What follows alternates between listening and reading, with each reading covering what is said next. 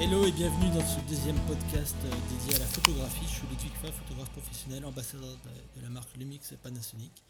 Alors aujourd'hui on va parler un petit peu euh, matériel, objectif, boîtier et puis euh, sac à dos et puis trépied puisqu'en fait c'est quand même les, éléments indispensables de tout photographe. Alors moi pour ma part étant donné que je suis ambassadeur Lumix, j'utilise un boîtier G9 qui est un micro 4 tiers avec des objectifs grand angle en équivalence euh, plein format, c'est du 16 35 24 70 et j'ai un 12 mm alors en convertissant ça doit être à peu près du je crois du 24 mm euh, fixe. Voilà à peu près. Et puis après au niveau des sacs j'ai des, sacs Manfrotto trépied Manfrotto euh, des sacs assez polyvalents puisque j'ai également un drone ce qui me permet de transporter et mon drone et mon boîtier et mes objectifs. Par contre le trépied euh, j'ai un vieux trépied assez lourd euh, et il faut que je change dans quelques temps. Alors pour moi l'essentiel dans un boîtier c'est d'avoir en fait euh, une résolution qui soit déjà d'un minimum de 20 millions de pixels si vous voulez faire des agrandissements, puisque moi je travaille avec des galeries, et 20 millions de pixels c'est quand même le strict minimum. Alors les premiers conseils que je peux vous donner lorsque vous achetez un boîtier qui est tout neuf comme ça, c'est de le paramétrer, et le paramètre le plus important en fait c'est de le configurer en format RAW, au niveau des enregistrements des fichiers, puisque si vous, vous enregistrez en format JPEG, vous allez avoir une compression qui va détériorer la qualité des, photos. Donc déjà le passer en mode RAW et si vous avez la possibilité de le passer en Adobe RGB 98 au niveau de la colorimétrie parce qu'en général c'est du sRGB. sRGB ça correspond en fait à, un rendu euh, couleur euh, écran web. Donc euh, c'est pas ce qu'il y a le mieux en termes de traitement d'image et de traitement des couleurs. Donc ça c'est les premiers conseils que je puisse vous donner. Ensuite, euh, c'est de se familiariser avec le boîtier, à connaître euh, où se trouve euh, l'autofocus, où se trouve la, molette de réglage d'exposition. enfin, après, c'est à vous de, lire un petit peu la notice pour avoir une pleine connaissance des possibilités du boîtier. Et ensuite, c'est de se rendre dans divers lieux pour s'entraîner à photographier, à changer un petit peu l'exposition, a changé la profondeur, euh, donc l'ouverture, puisque plus l'ouverture est grande, à savoir euh, plus elle descend à 1.4 par exemple, et, plus vous aurez, euh, vous aurez de lumière qui pourra rentrer dans le capteur, et, mais par contre plus votre champ sera réduit, c'est-à-dire qu'en fait vous aurez un flou d'arrière-plan, et puis vous aurez votre objet qui se trouve en premier plan qui sera très très net. Et donc par, par, par, par opposition, plus vous fermez votre, objectif, et euh, moins vous aurez de lumière, et plus euh, l'arrière-plan, plus l'infini sera euh, net. Donc voilà, ça c'est des, bases que vous devez connaître, j'imagine. Mais ensuite, moi, c'est vrai que j'utilise énormément le trépied pour travailler, puisque ça permet de ne pas avoir de bouger, de flou de bouger, ça permet de pouvoir régler mon appareil et mon objectif de manière optimale, à savoir qu'en fait, euh, lorsque vous avez un boîtier qui ouvre à 1.4, euh, les plages optimales sont celles qui sont multipliées par 2, c'est-à-dire que si ici il ouvre à 1.4, vous avez 2.8, 5.6, etc., etc. Ça vous permet d'avoir en fait un rendu optimal au niveau des bords, mais également au niveau euh, du piqué. Et donc ça, c'est des petites astuces qu'il faut connaître. sinon, quoi d'autre il, faut, il faut essayer de privilégier euh, les heures euh, les plus, les plus agréables à, l'œil, à savoir le lever du soleil et puis coucher du soleil avec les blue hours, golden hours, etc. qui correspondent en fait à cette partie de, la journée.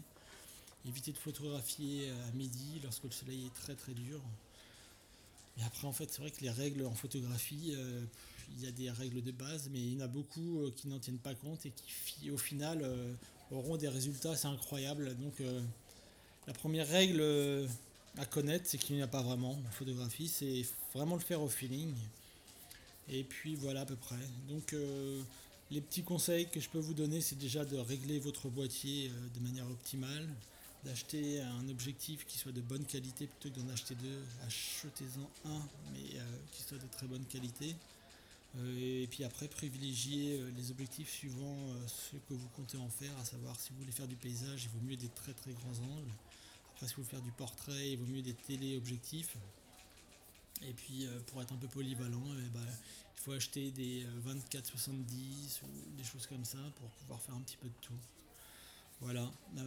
termes de, photos, moi je fais énormément de paysages et également de l'architecture, donc euh, j'utilise des grands angles assez régulièrement. Et euh, ce que j'ai remarqué en fait avec le temps, c'est qu'il était préférable de, se rendre dans un lieu que vous souhaitez photographier sans votre matériel ou avec votre téléphone portable et puis de faire des repérages pour vous rendre compte de quel est le meilleur angle, euh, quelle est la meilleure lumière, à peu près à quelle heure il faut être euh, disponible pour avoir le minimum de personnes dans, dans, le bâtiment, à quelle heure, euh, enfin voilà, en fait il faut faire quand même pas mal de repérages si vous voulez avoir des bons bons rendus. car le fait d'improviser en général on a des mauvaises surprises, soit le, lieu est fermé, soit il est, il est rendu inaccessible par le fait qu'il y ait tellement de personnes que la photo sera pas sera pas belle.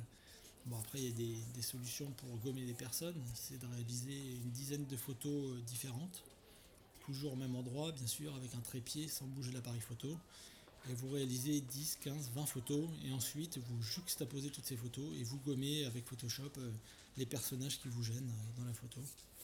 Voilà. sinon, quoi vous dire d'autre que je vais essayer d'inviter des, des, amis photographes pour qu'ils viennent s'exprimer et puis qu'ils viennent vous décrire un petit peu leur manière de travailler, puisque ça peut être euh, agréable aussi d'entendre euh, d'autres personnes, euh, d'autres professionnels s'exprimer sur leur métier. Moi, pour ma part, j'ai aucun regret à m'être lancé dans la photographie à 100%, puisque ça m'apporte énormément de confort de vie, qualité de vie que je n'avais pas avant, puisque je peux m'organiser comme bon me semble. Alors bien sûr pour tout cela, il faut avoir un minimum de volonté et puis euh, il faut croire en ses projets parce que si vous ne croyez pas en vos projets, vous n'arriverez à rien. Vous aurez toujours cette petite voix là dans votre tête qui va vous dire que non non, ne le fais pas. C'est tu vas te lancer dans l'inconnu, tu vas pas y arriver forcément. Euh. Mais par contre, c'est vrai que moi j'ai commencé la photo, j'avais quand même euh, je travaillais avec deux galeries, donc la galerie Yellow Corner mais également la galerie qui se trouve à New York et, donc j'avais quand même déjà deux clients qui m'amenaient un petit peu de chiffre d'affaires, même si ça ne comblait pas euh, mon salaire euh, parce que j'étais salarié et responsable euh, artistique.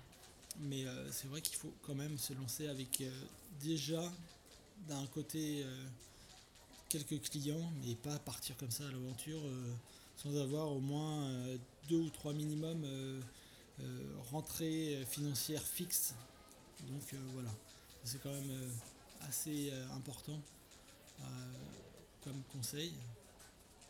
Et sinon, au niveau du matériel, si vous avez des questions, vous pouvez les poser sur mon site www.ludwigfaf.com. je peux vous conseiller des objectifs, je peux vous conseiller des boîtiers, je peux vous conseiller des sacs à dos, puisque j'en ai eu quand même pas mal, et il y en a beaucoup dont je ne me sers plus parce que c'était vraiment pas pratique lorsqu'on est sur le terrain. Et en termes de matériel informatique, en fait, j'utilise un Mac, MacBook Pro, avec un écran, euh, déporté, euh, puisque l'écran du MacBook Pro n'est pas suffisamment grand pour pouvoir retraiter les photos de manière euh, efficace et confortable. Donc c'est un moniteur BenQ SW271, puisque je suis ambassadeur de la marque BenQ également. Mais c'est un, moniteur qui permet d'avoir une colorimétrie qui est couverte à 100% euh, pratiquement partout en, ce qui concerne l'Adobe RGB 98. Moi, c'est ce qui me permet de retraiter mes photos. C'est le format que j'envoie en, en, général en tirage et aux galeries. C'est un format standard et qui vous permet euh, d'avoir une colorimétrie assez fine et puis d'avoir un rendu euh, sur votre écran que vous aurez en, sortie, en tirage. Donc voilà, à peu près.